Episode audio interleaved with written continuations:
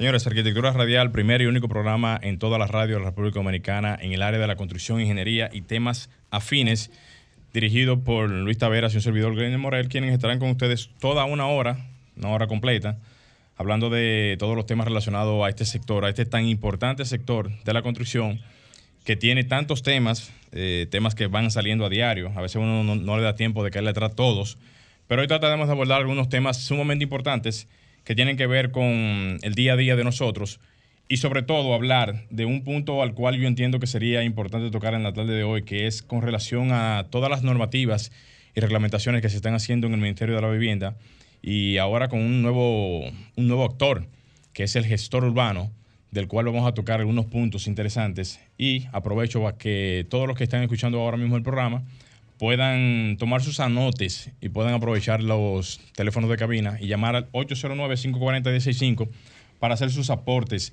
en tan importante tema. Así que nada, señores, de esta manera y con esta introducción inicia Arquitectura Radial.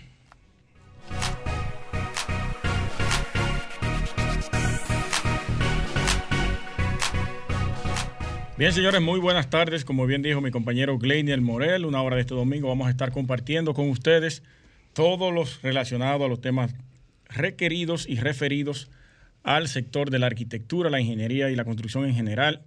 Recuerden que estamos en Sol 106.5 para el Cibao 92.1, Barahona y el Sur 106.7 para el Este 94.7, Samaná 88.5, Eigüey 106.5. También pueden entrar a la página de Sol para ver la transmisión en vivo, solfm.com o descargar la aplicación en cualquiera de sus plataformas, App Store o Google Play. Ahí está Sol FM, Sol con Z.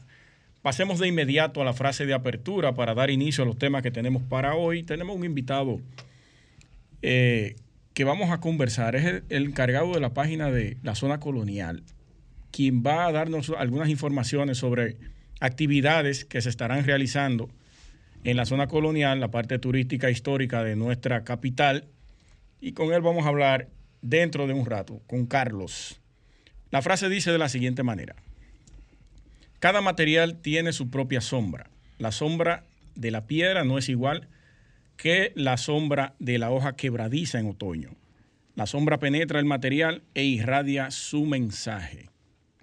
Sverre Ferm. Interesante concepto. Sí, ¿Tú sabes quiénes fueron los primeros que comenzaron a hacer sombras y todo eso? Vamos a Eh, ver. Egipcios. 5.000 años atrás, 3.000 años atrás, con todas esas esculturas que hacían en las piedras. Y la sombra era parte esencial de esa pictografía. No completamente, porque tenían una forma muy característica de pintar, pero se ven las sombras. Usted dice la sombra en el trazado del dibujo. En el trazado del dibujo. Ok. No tenía ese dato, vamos a buscarlo. Sí, hay que buscarlo, sí, Excelente. sí. Sverre Ferm es arquitecto noruego, por eso el nombre tan incómodo. Trabajó en el estudio de Jean Prouvé, uno de los maestros de la arquitectura del siglo XX, y allí conoció a Le Corbusier. En su primer trabajo fue, fue una villa, Schneider, un edificio icónico con claras influencias de Mies van der Rohe y Le Corbusier, por supuesto. ¿Cómo? Ahí está.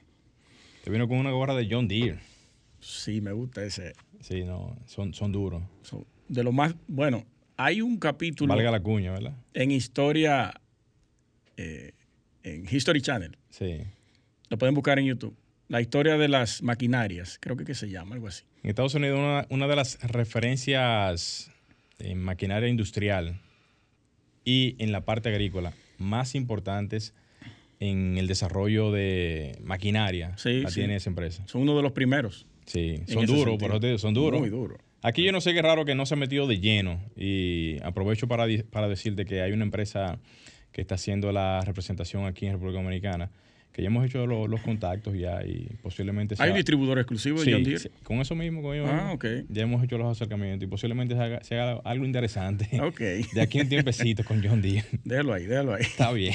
Bueno, yo- ya yo tengo la gorra. Bueno, empezó adelante con la gorra. Arranqué adelante. Vamos arriba entonces. El Censo Nacional, señores, que se Censo Nacional de Población y Vivienda de República Dominicana, que no se había celebrado desde el 2010. Viene digital hoy.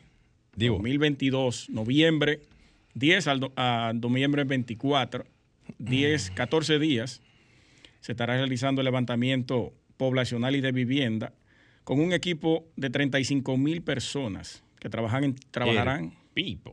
en todo el territorio nacional. ¿Y toda esa gente? Yo, 35 mil, yo no lo veo mucho. ¿Cómo que no, brother? No. ¿Usted sabe lo que es 30, bueno, 45 mil tiene el CODIA completo? Sí, pero imagínese usted meterse ahí abajo en Guachupita, Gualey, los guandules.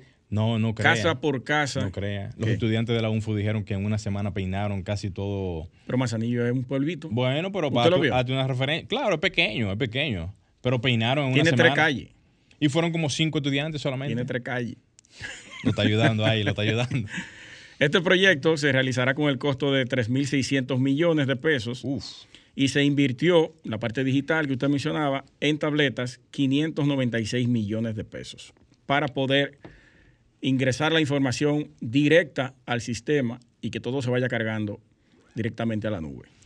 De seguro un sistema suave como Android utilizaron ahí para eso. Vamos a ver, vamos a ver. Pero, pero era necesario porque el censo te mide calidad de vivienda y calidad de vida de la gente. ¿Va a venir esa información en el censo en esta ocasión? Sí, sí. Es vivienda y población. O sea que ellos van a incluir tipos de viviendas, condiciones y demás. ¿Y quiénes van a hacer ese levantamiento tan, tan técnico? Porque 35 mil personas, ¿qué tipo de información se le van a dar para que puedan llenar esa documentación? Ellos lo prepararon antes de. Mm. Sí, lo tecnificaron. Está bien tecnificado. Sí, sí y le entregaron, bueno, hay un formulario que es lo que tú, con lo que tú te vas a, guiar. Ojalá que tenga un levantamiento gráfico, o sea, un levantamiento visual con fotografías y todo eso para que poder validar todas esas informaciones. Que es, importante, ¿eh? Sí, muy importante.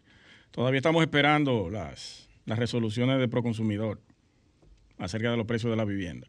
¿Todavía está esperando eso? No hemos tenido respuesta de ningún tipo de parte de Proconsumidor. Atención, de Alcántara nuevamente, última vez que lo digo eso.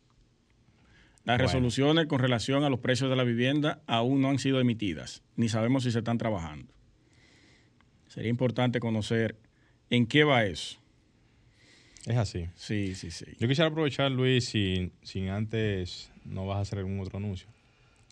Eh, indicar que este martes, este martes de, de esta semana, martes 11, hay una invitación a, los medios de comunicación y colegiados del CODIA por parte del Comité Institucional Codiano CIC, que dice lo siguiente, el Comité Institucional CIC y la Mesa de Cobro se placen invitarles al acto de reclamación al presidente Luis Abinader Corona y ministro Jochi Vicente a exigirle el pago de la deuda que mantiene el Estado con 300 ingenieros, arquitectos y pequeñas empresas de la construcción. Esto va a ser en el eh, Frente Hacienda el martes 11 de octubre de 2020, o sea, prácticamente a dos días de, ahí, que eso está ubicado en la avenida México, esquina calle Pedro Ayuberes. Esto va a ser a las 10 de la mañana. Es una, es una, es una, prácticamente es una citación totalmente pacífica, ojo con esto, pacífica, y con la única intención, señores, de poder hacer presencia ante la tan demandada situación que tienen con los profesionales de la ingeniería y esta deuda histórica que no solamente es con estos profesionales, sino que a lo largo de la historia de la ingeniería siempre ha existido esa condicionante tan pérrima, tan difícil, tan, tan, tan difícil de entender realmente del por qué no se le hace el cierre final de las ubicaciones y pagos si ya muchas de estas empresas y colegiados y profesionales del área ya han cumplido con sus obligaciones. Y es deprimente cómo todavía hoy en día se sigue viendo en ese tipo de prácticas en donde no existe una especie de continuidad al tema en cuestión. Y esperamos que esta, esta medida que se va a, ejercer, cívicamente y pacíficamente, como dije al principio, pueda ser recibida eh, con un sentir un poquito más humano, porque en realidad hay muchos profesionales que ya están eh, pasados de la edad de los 65 años, cuando deberán de estar jubilados, ya están prácticamente eh, en necesidades médicas, eh, de medicina, situaciones, presiones altas y todo esto. Y es como que si se estuviese olvidando de todo el sacrificio humano y el esfuerzo profesional y la, y la preparación de cada una de estas personas que en su momento tuvieron la intención de, hacer hacer valer su compromiso, cumplir con su compromiso, y entonces es como que ya no, no les importa nada. Entonces hago la acotación para dejar en, en, claro de que este tipo de cosas tenemos que apoyarla y por eso me hago eco de esta invitación que hace el Comité Institucional Codiano. Sí, sí, de igual manera me sumo a eso. Vamos a tratar de estar ahí a las 10 de la mañana. Tratar, no lo garantizo, pero me gustaría poder ir a darle apoyo personalmente a este comité que ha venido luchando con este tema del cobro de las deudas. De una manera pacífica. Es como que, óyeme. Y yo lo dije en mi podcast en un momento. Van a esperar a, saldar la cuenta con la muerte de cada uno. Pues ya van 10 que se mueren y no cobran ese dinero. Que se mueren, no. La, la, gran mayoría se ha tenido que quitar la vida, aunque suene más de ¿Cómo así? No. Pero ya, Solamente hay uno que se ha quitado hay, la vida. Hay como dos o ¿Cuáles? Bueno, está el caso del arquitecto, David. el primero, que por cierto, ellos mandaron una, una, información hace un tiempo que me gustaría leerla, que es algo muy, muy, muy breve, pero continúa con, con, la, con la explicación. No, no, era eso, que si van a esperar a que se mueran, el, caso de David fue uno en particular. Sí, explotó ese caso. Pero no son todos, bro, ni la mayoría. Bueno, es producto Han muerto a la misma presión. Por, enfermedades y sí, cosas. a la misma presión. Pero sería bueno que le salden antes de que se mueran. Fue muy exagerado el decir que, fueron, que son la mayoría, pero la gran mayoría han muerto por la presión que ha tenido directamente con este tema y la presión que han tenido también con diferentes actores, ferreterías, eh, asuntos de insumos de materiales y demás eh, situaciones que han ocasionado esto. Sí, vamos a hacer un cambio. No se muevan, que regresamos con más contenido aquí en Arquitectura Radial. Bien, señores, continuamos en Arquitectura Radial y ya aquí de nuevo en cabina. le voy a dar paso al arquitecto Luis Tavera para que haga la presentación pertinente con los invitados de la tarde para tocar un tema importante sí. de la ciudad colonial. Así es. Nuevamente tenemos a Carlos Quintana, ¿verdad? Quintanar. Quintanar. Quintanar está como. apellido poco común, Carlos, ¿verdad? Sí, sí, raro, ¿Y tu nombre es líder? Henry Carmona. Henry Carmona. Henry Carmona. Quienes son representantes de la página Zona Colonial RD y nos van a traer algunas informaciones relacionadas a algunos eventos que tenemos por allá, ¿verdad? Sí, justamente eh, que estábamos haciendo recuento de que con anterioridad habíamos venido a hablar sobre unas actividades que nosotros realizamos que se llaman InstaWalk Colonial. InstaWalk. Ajá. Work o walk. Ajá, walk. De caminar. De caminar, correcto. Sí, entonces estas actividades nosotros las realizamos una o dos veces al mes. Consisten en hacer eh, recorridos. ¿Continuamente? Sí. Oh, Son recorridos a pie temáticos. Cada mes eh, es una temática distinta y venimos a hablar sobre los de octubre. Justamente ayer tuvimos un recorrido en el Malecón. Ok. Entonces, para el día 15 eh, tenemos un photowalk. Eh, este es con un fotógrafo que vamos a hacer un recorrido desde la calle El Conde hasta la Tarazana. Eh, él se llama Iván Méndez. ¿El photowalk es para solamente la persona que va a hacer el recorrido o cualquier otra persona que se quiera añadir? A, Las personas que quieran participar solo tienen que llevar, pueden ir con su celular o ah, con una cámara. Bien, excelente. Sí, sí. Entonces. ¿Esos recorridos tienen algún costo? Sí, correcto. Este que nosotros vamos a hacer ahora cuesta 595 pesos, tanto adultos como niños. por, persona, ¿verdad? Por persona, correcto. Entonces es a las 4 de la tarde. ¿Y qué tiempo dura ese recorrido? Dos horas aproximadamente. ¿Solamente en la misma calle El Conde? Bueno, vamos a atravesar toda la calle El Conde, vamos a, tomar un tramo de la calle La Dama, vamos a ir a la Plaza España y la calle de la Tarazana, donde terminaríamos. ¿Eso sería qué día? El sábado 15. Eh, próximo sábado. Sí, este sábado. Mismo día de las elecciones de la SAC, que ahorita lo tengo que mencionar eso. Ah, perfecto. de la Sociedad de Arquitectos. Ah, ok. Ya lo saben. Después Luego que, voten. Se, vayan a voten, se van allá a hacer la, la Porque de 8 a 4 la votación, entonces. Ah, bueno, pues tienen, tienen tiempo, sí, sí. Esto es para divertirse. La otra actividad que nosotros tenemos, que es para el siguiente fin de semana, que sería el 22, también a la misma hora, a las 4 de la tarde, es un tour, una ruta arquitectónica que tenemos en toda la calle El Conde y la invitada que tenemos es la arquitecta Mauricia Domínguez. Ok. Ah, pero mira qué interesante. Ese recorrido que se hace, ¿con qué finalidad se hace? O sea, ¿qué, qué tipo de ruta que se hace para la parte arquitectónica? ¿Tienen una ruta específica para eso? Sí, en este caso vamos a cubrir toda la calle El Conde, desde las escalinatas hasta casi llegar a la Puerta del Conde. El objetivo es hablar sobre todos los edificios emblemáticos que se encuentran ahí, que tú sabes que tienen una historia muy interesante y desde esa perspectiva que ella va a tocar. Ahí hay varios, el consistorial, el copelo, el, entre otros. Eso es prácticamente una, una guía turística. El 10, el vaquero. Eso es como, eso es una oportunidad única, porque es casi como si fuera una clase, porque tenemos un, un profesional como la, como la arquitecta que Carlos mencionó, y vamos a tener la oportunidad de ir viendo los edificios. Una vez lo hicimos y fue muy interesante porque pudimos aprender bastante.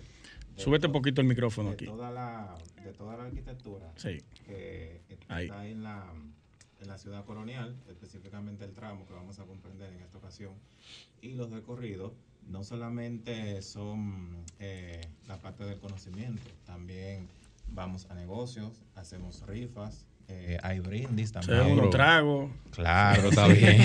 todo eso.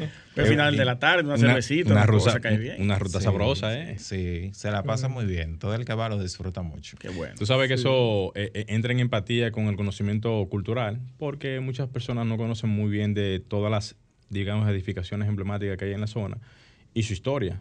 Yo te podría decir que inclusive a nosotros los arquitectos, nos falta el conocimiento un poquito más genérico de ese tipo de temas, porque en verdad son muchas edificaciones. Es que son muchas. Son muchas edificaciones. Tú conoces muchas de ellas, pero hay muchas otras que están ahí ocultas, detrás de una casa, una, vivienda viejísima de, cientos y pico de años, que a veces no tienen el, conocimiento que se amerita para esos temas. Sí, es así. Justamente lo que tú mencionas nos pasa cada vez que nosotros hacemos un recorrido, que la gente eh, se sorprende de lugares que han visto, bueno, en el, en el que pasamos, en el que hicimos justamente ayer, nosotros tomamos el tramo desde donde está el Fuerte San Gil hasta el Monumento Montesino. Y ahí hay unos cuantos monumentos que la gente los pasa desapercibidos porque tú, tú ves en, en, vehículo y pasa muy rápido y no te das cuenta. Y fue muy interesante. O sea, que la gente se, sorprende de eso. Y eso que ahora el monumento Montesinos es un poquito más notorio por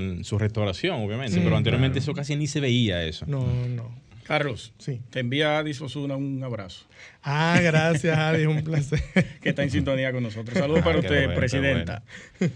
Muy bien. Y lo que quiero mencionar, sí, el costo de este recorrido son 945 los adultos y los niños son 745. Para el día 22. El día 22, correcto, a las 4. Para ambas actividades, personas interesadas que quieran hacer el acercamiento de preguntar dónde pagar, dónde hacer la vamos a decir, inscribirse y todo eso, ¿a dónde tienen que llamar? Sí, claro. O solicitar información. Eh, nos pueden escribir al Instagram de Zona Colonial RD o pueden también escribir al correo electrónico que es zcolonialrd.gmail o si no también yo te puedo dar mi celular que por WhatsApp es el 809 880 7654.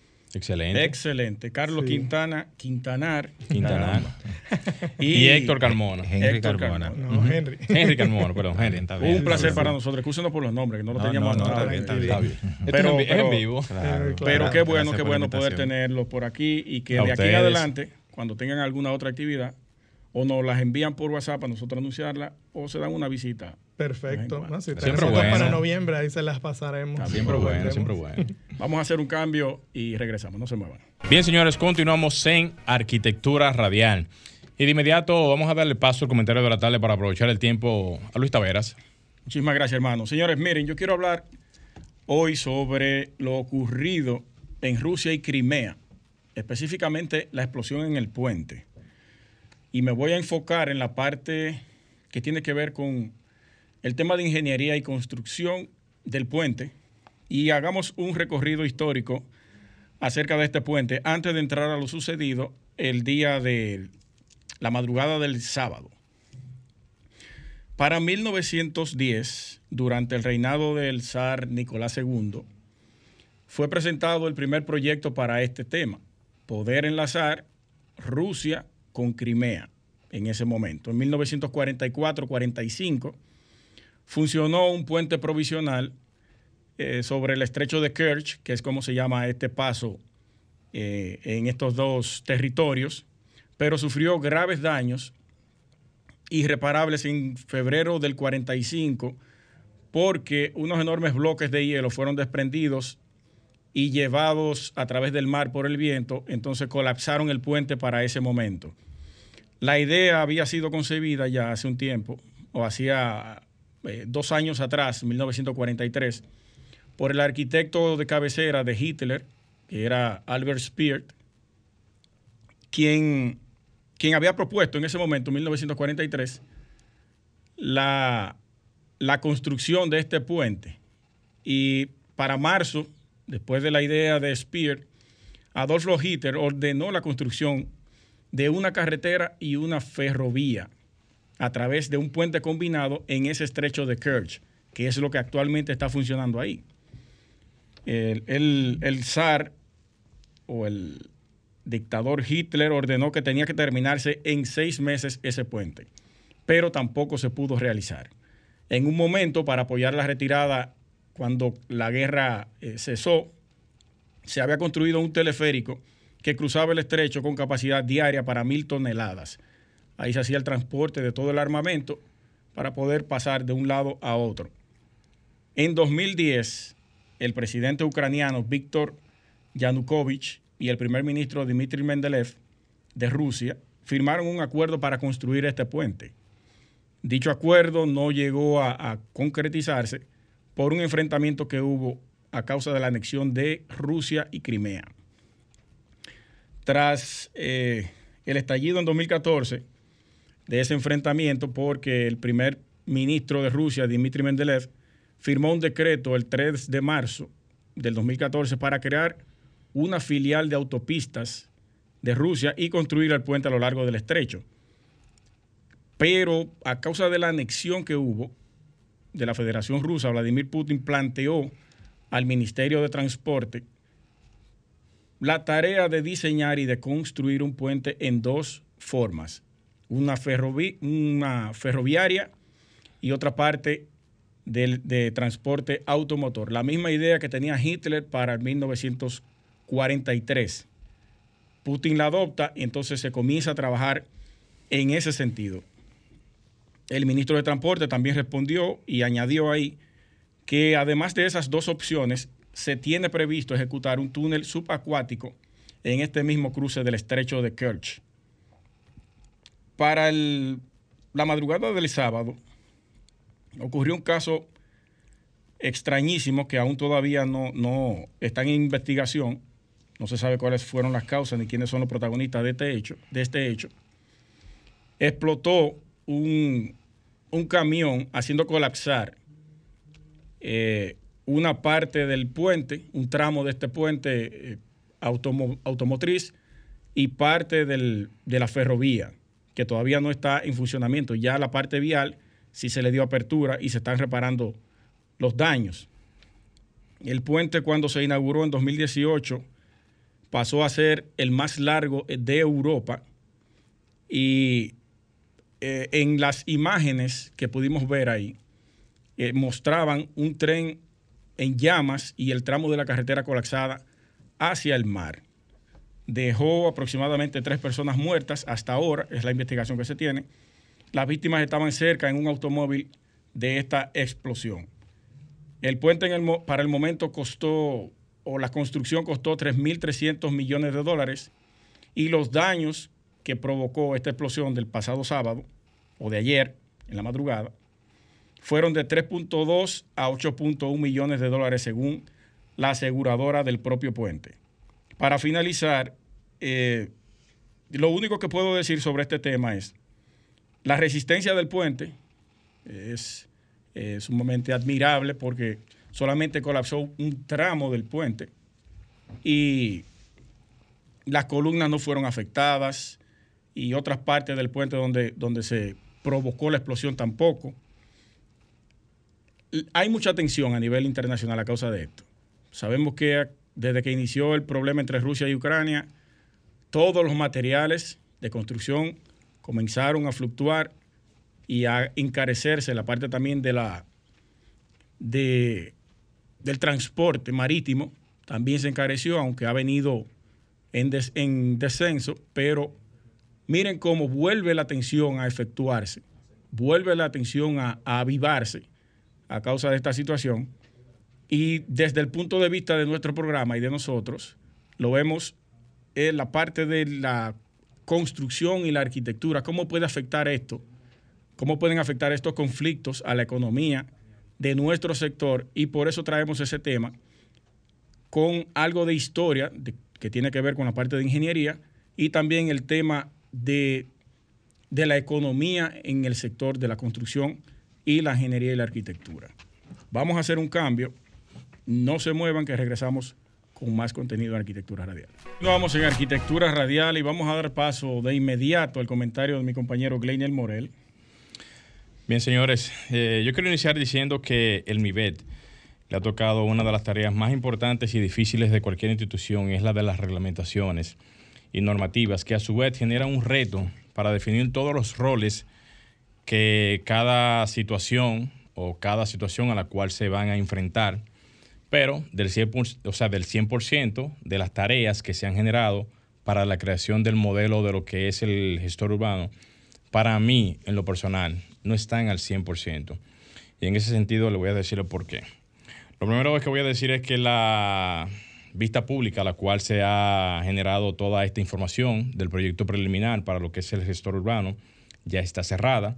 Y los comentarios que son eh, por parte mía y vienen a consideración de lo que es la del borrador que se había eh, expuesto en la misma plataforma del MIBET es lo que voy a justamente analizar desde el punto de vista de todas las informaciones que, que se habían eh, subido a la página en función a lo que es las disposiciones generales de lo que es el gestor urbano.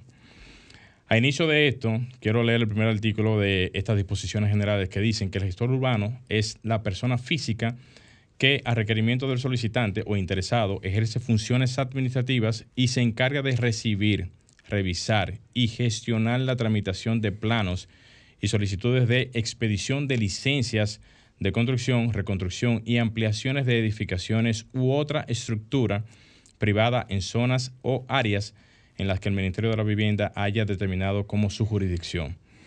Vayan poniéndome esa parte por ahí. El artículo 3 de la, de la misma referida disposición general dice que en la parte de tramitación de planos y solicitudes de expedientes de licencia de construcción, el gestor urbano se encargará de recibir, revisar, gestionar y registrar las solicitudes de tramitación de planos y expedición de licencias que impliquen obras nuevas, ampliación, modificación o reforma o rehabilitación de proyectos de vivienda o edificaciones públicas.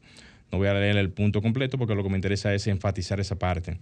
El punto 4, que tiene que ver con el solicitante o interesado, dice que en términos previstos por la disposición sobre requerimientos de aplicación del Reglamento General de Edificaciones y Tramitación de, de Planos, el Reglamento 021 contenido en el Decreto 576-06 y sus actualizaciones o modificaciones corresponde al propietario, promotor o inversionista, quien es toda persona física, jurídica, pública o privada que individual o colectivamente decide, impulsa, gestiona, programa o financia con recursos propios ajeno toda obra de edificación para sí o su posterior eh, enajenación. Estos primeros puntos o artículos que tienen que ver con las disposiciones generales habla directamente de lo que son las eh, situaciones a las cuales se van a enfrentar cada uno de estos puntos. Háblese el gestor urbano, la parte de tramitación de planos y el solicitante o interesado de dicho proceso. Ahora bien, Dentro de lo que son las funciones y jurisdicción de los gestores urbanos, yo quiero puntualizar lo siguiente. Eh, que esta parte dice que dentro de las funciones corresponde a los gestores urbanos desarrollar las funciones de recepción, revisión y gestión de tramitación de planos y solicitudes de expedición de licencias y construcciones ante el Ministerio de la Vivienda. Yo quiero decir lo siguiente. He leído algunos cuantos puntos que tienen que ver con estas normativas. Son muchos puntos importantes que tienen que ver con esto. Pero en cada uno de ellos lo que está hablando y evidenciando es de que tiene que ser una persona, un profesional del área de la ingeniería o arquitectura, que se encargue directamente de este tipo de tramitación, porque somos los conocedores y los que tenemos el conocimiento pleno de lo que es la parte técnica de cada una de estas eh, ramas de la ingeniería, háblese la parte eléctrica, sanitaria, eh, entran los factores también de la eh, hidrosanitaria y, el, y, dentro, de este, dentro de este esquema también entran eh, otros actores que más adelante voy a diciendo. Miren, aquí dentro de lo que es la postulación y el borrador de reglamento del gestor urbano, hay unas indicaciones que dicen cuáles son los requisitos de elegibilidad para lo que son los gestores urbanos. Y yo voy a citar brevemente cuáles son estos requisitos para yo entrar en contexto de cuál es la posición que yo entiendo que debe de tener un gestor urbano ante lo que es esta nueva implementación que está haciendo el Ministerio de la Vivienda. Aquí dice que para tú ser un gestor urbano tienes que ser ciudadano americano en ejercicio o extranjero residente legalmente en el país, no mayor de 70 años, estar en pleno goce de sus capacidades mentales y, aparte de algunas condicionantes eh, cívicas y legales que debes de cumplir, poseer un título profesional de arquitecto, ingeniero civil o abogado. Anóteme esa parte por ahí. Poseer un título de posgrado en cualquiera de las áreas de la ingeniería y arquitectura, derecho urbano, urbanístico, políticas de suelo, planificación territorial, regional, urbana y otras situaciones que tienen que estar dentro de esta participación. Yo voy a hacer una pequeña, un pequeño paréntesis antes de yo continuar con esa parte. ¿En algún momento hubo algún tipo de solicitud o algún tipo de acercamiento con el CODIA, a Green e inclusive el AZAR? ¿Llegaron a invitarlos ustedes para ese tema? No. Perfecto. Yo pongo estos, estos, eh, estos relacionados con esta parte es porque hay un punto muy importante que tiene que ver con la presencia de los profesionales y los actores principales que tienen que estar al presente de lo que es la parte de gestor urbano ante estas reglamentaciones que están desarrollándose ahora mismo con el MIBET. Yo estoy poniendo todas estas informaciones es porque yo entiendo que dentro de los que son los actores principales a lo que es la parte de ser gestor urbano, perfectamente cabe en esa ecuación arquitecto, ingeniero, pero la parte del gestor urbano, como lo, como lo es el gestor en el área del el derecho, eh, abogado en sí, yo entiendo que no cabe en esa figura para el tema de la, gestión del gestor urbano. Sí estuve revisando y viendo que dentro de, esa, de ese listado hay un sinnúmero de profesionales que entran en esa, en esa revisión de lo que son los gestores urbanos, pero no vi que excluyera o ingresara a uno que para mí está faltando, que es el de la rama de la agrimensura. O sea, dentro del grupo interdisciplinario, que es el grupo de apoyo para lo que es el gestor urbano, deben de estar perfectamente alineados un profesional de la competencia de la arquitectura y urbanismo, un profesional de la competencia del cálculo y diseño estructural, un experto profesional en las competencias de instalaciones eléctricas, otro en la parte hidrosanitaria, otro en la parte de mecánica de suelos y estudios geotécnicos y un, y un especialista en la parte jurídica, que es donde perfectamente entra la gestión de un conocedor del derecho en esta ecuación de lo que es la planificación y, gestión eh, urbanística para el sometimiento de proyectos en la parte del Ministerio de la Vivienda. Pero dentro de esa figura, están categorizando al profesional del derecho como un gestor que dentro de la gama de gestiones que se hace, esa es la mínima gestión que se hace dentro de una, eh, de dentro de una planificación para construcciones de viviendas o cualquier tipo de edificación. Entonces, yo estoy haciendo este acotamiento es para indicar que debería de sacarse de esa ecuación a la posibilidad de que sea el director de, los, de, lo que son los demás competencias profesionales al gestor de derecho, o sea, al, licenciado en derecho que puede estar presente en, en, esta ecuación siempre y cuando no sea el director de todo lo que es la parte de revisión, porque perfectamente todo lo que tiene que ver con tramitación obedece a aspectos técnicos dentro del área de la ingeniería. Entonces, yo hago el acotamiento es porque perfectamente aquí se ve la figura de del, abogado como si fuese un, eh, o sea, un gestor principal en toda esta ecuación. Y yo entiendo que no debe de ser así. El abogado o el que tiene la especialidad en materia jurídica sí tiene que estar pero dentro de la gama de profesionales que tiene que revisar la documentación, ya sea de la parte legal, que tenga que ver con algún tipo de documentación para validar de que todo esté correcto, pero no el que sea el gestor en sí. O sea, no puede ser la figura principal en esta, en, esta, en esta gestión. Debe de ser la figura de complementación para la revisión de documentación, que sí es totalmente válida, vuelvo y lo reitero, es importante destacar la importancia que tiene que ver este, esta persona dentro de la gestión jurídica, perfectamente, eh, o sea, yo estoy completamente de acuerdo con esta parte, pero no dentro de lo que es la dirección de lo que es un gestor urbano, como cabecilla principal de lo que es este tipo de trámites burocráticos en lo que tiene que ver el Ministerio de la Vivienda. Quise enfatizarlo así porque eh, aquí, en este borrador, habla e indica de que los que pueden ser, digamos, directores de esta parte de lo que es el gestor urbano, eh, están tres componentes, dos de la ingeniería y arquitectura, que son los ingenieros y arquitectos, y un componente adicional que vienen siendo los conocedores de la parte legal o el derecho, que es donde yo entiendo que no debe de entrar en esa ecuación de ser directores de lo que es la parte de tramitación. O sea, imagínense ustedes que un gestor urbano, eh, conocedor de las leyes, vaya a hacer la tramitación de un proyecto que tiene en su gran mayoría el, gran porcentaje de, información que se tiene que depositar en esta parte tiene que ver con asuntos técnicos. Háblese la parte de ingeniería, arquitectura, eh, asuntos eh, hidrosanitarios y demás. O sea, no podemos darle esa importanticidad de tramitación a una persona que tiene un renglón importante por demás decirlo, ¿verdad? Pero que no obedece a lo que es la la, tramitación en sí de proyectos de esta naturaleza. Es una información que le estoy llevando porque entiendo que es eh, importante puntualizar que si bien es cierto la importancia de la verificación legal es importante, pero no es la tramitación la parte que le corresponde a un ejecutor de lo que son las eh, verificaciones burocráticas en este sentido. Hay un solo factor o un solo especialista que no vi dentro de, las ramas de, la verificación y es el actor de la agrimensura.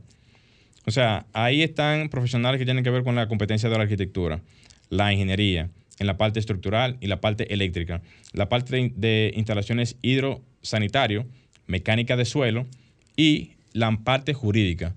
Pero ¿y dónde están los actores de la agrimensura? ¿Dónde están?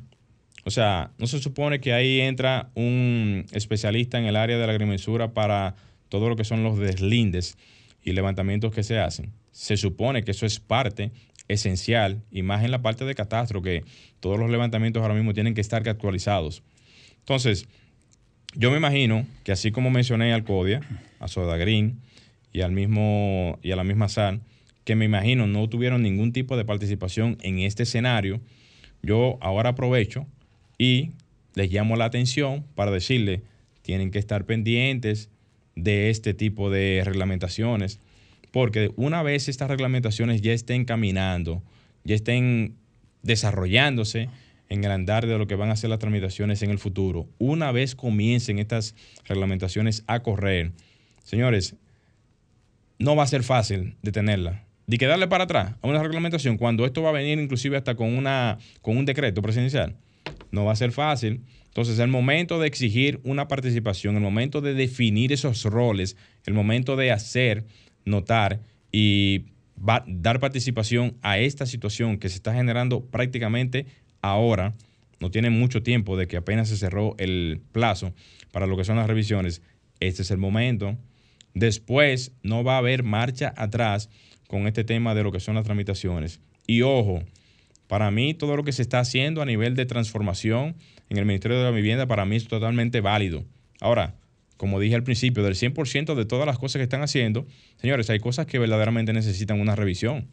Y para mí esta es una de ellas. Entonces, pongo esto de manifiesto para que quede ya la constancia de que aquí se dijo, o sea, se mencionó aquí, se habló aquí y se dejó claro de que ningún actor ahora mismo dentro de las competencias de los gremios y asociaciones ha alzado su voz bajo ese tema. Así que les voy a dejar todas estas informaciones ahí para que quede como un precedente y ponernos a la disposición para que en lo adelante, cuando se tenga que hacer alguna exigencia de este tema, se pueda hacer bajo los criterios de importanticidad de lo que es el gestor urbano y la importancia de que sea un profesional del área de la ingeniería y arquitectura que esté al frente de lo que es la parte de tramitación de proyectos en edificaciones en la República Dominicana. Señores, voy a, voy a dejar el comentario hasta aquí. Vamos a hacer un pequeño cambio. No se muevan que enseguida retornamos con el cierre del programa de arquitectura radial. Continuamos en arquitectura radial y ya para la parte final del programa, eh, yo quería abordar el tema de un proyecto de ley que me envió usted precisamente sobre la modificación de los artículos 5 y 8 de la ley 6160, que es la que crea el Colegio de Ingenieros, Arquitectos y Agrimensores CODIA, que fue presentado por la legisladora eh, Nelsa Soraya Suárez Ariza, diputada de la provincia de Santiago de los Caballeros, y tiene unos puntos interesantes que tienen que ver esos dos artículos con una de las preocupaciones más grandes o de mayor importancia dentro de, del colectivo de profesionales del sector, que son el 5 tiene que ver con la parte de, de la extensión a dos años del periodo de la directiva que, dirige el CODIA, que yo lo veo eh, positivo eso. Creo que anteriormente se había introducido esa misma modificación, pero se ha quedado gravitando dentro del Congreso, no se le hace caso. Ella presentó esto creo que en febrero, ¿verdad, Glinier? Para esa legislatura. Sí, hace ya unos varios meses. Ya se cayó porque se pasó a otra segunda legislatura. Entonces, eh, dar seguimiento a esto, ahora se pueda reintroducir de nuevo el proyecto, se le pueda dar la importancia que lleva. El presidente de la Comisión de Obras Públicas, que creo que quien dirige esa parte para la modificación de esto es el senador Félix Bautista, Félix Batista, Bautista, no me acuerdo el apellido. Félix Bautista. Sí, de, de San Juan. De San Juan de Maguana que sería importante que ellos tomen esto como algo eh, eh, de valor. También el, presidente del Senado es ingeniero. ¿Vamos a hablar Aristi? No, vamos a hablar Aristi. Perdón. no, no, el, senador de Santiago. Eh, senador de Santiago, ¿cuál es ese? No me acuerdo ahora. Wow. Fue candidato por el reformista. Pero está bien, en un rato lo digo el nombre. Y el artículo 8, que, que crea o le da una, una importancia grande al tema de los CDN, que son los consejos de núcleos, y le da total libertad de acuerdo a esta modificación que ella presentó.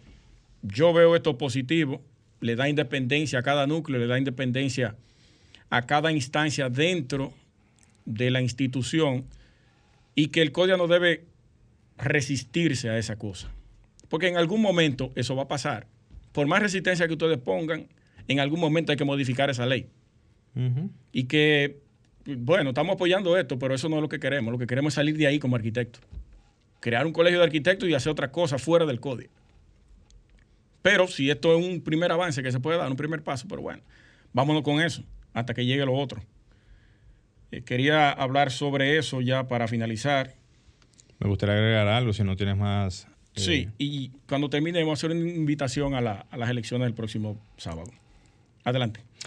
Sí, decir que a propósito de lo que tú mencionabas, no es un asunto de, gestionar un cambio a lo que es la, ley del CODA, del CODIA, lo que, lo, que, lo que crea la ley, sino un asunto de crear la independencia que tienen todos los gremios a nivel internacional y en el mundo, de que cada rubro profesional, ingenieros, arquitectos, agrimensores, estén cada uno por su cuenta. No que tengamos un gremio que agrupe a tantas ramas profesionales y aún prácticamente se le ha ido de las manos. No es posible que tú tengas que tener una eh, conglomeración de, profesionales en una misma estructura porque es imposible.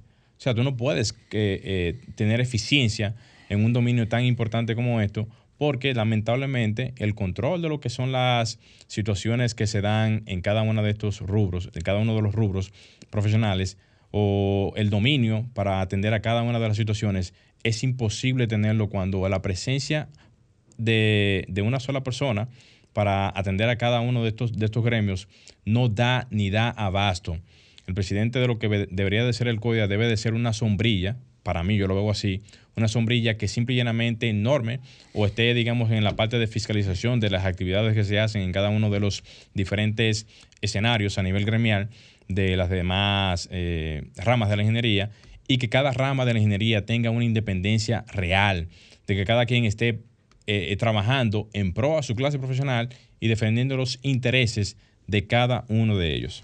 Sí, para finalizar, invitar a todos los arquitectos de República Dominicana que se den cita el próximo 15 de octubre, el sábado que viene, a las elecciones de la Sociedad de Arquitectos de República Dominicana, que serán celebradas aquí abajo en el pabellón Antiguo Venezuela, actual em, arquitecto Emilio Brea.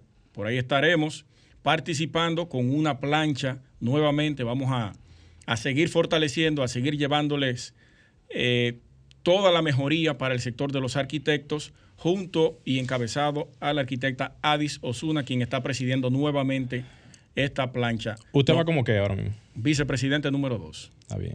Así que ¿Y la parte de con su apoyo. ¿quién, la va a tener? También la voy a manejar. Ah, pues, ah, pues Señores. usted, está como los pulpos. ¿Y cómo el asunto? Llegamos a la parte final, Morel.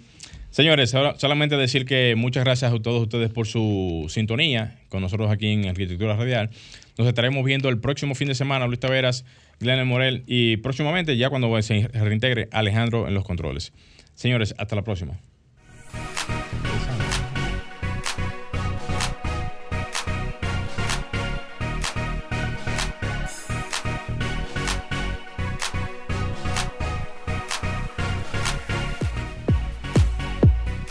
Hasta aquí, Arquitectura Radial, con Luis Taveras y Gleinier Morel, por Sol 106.5.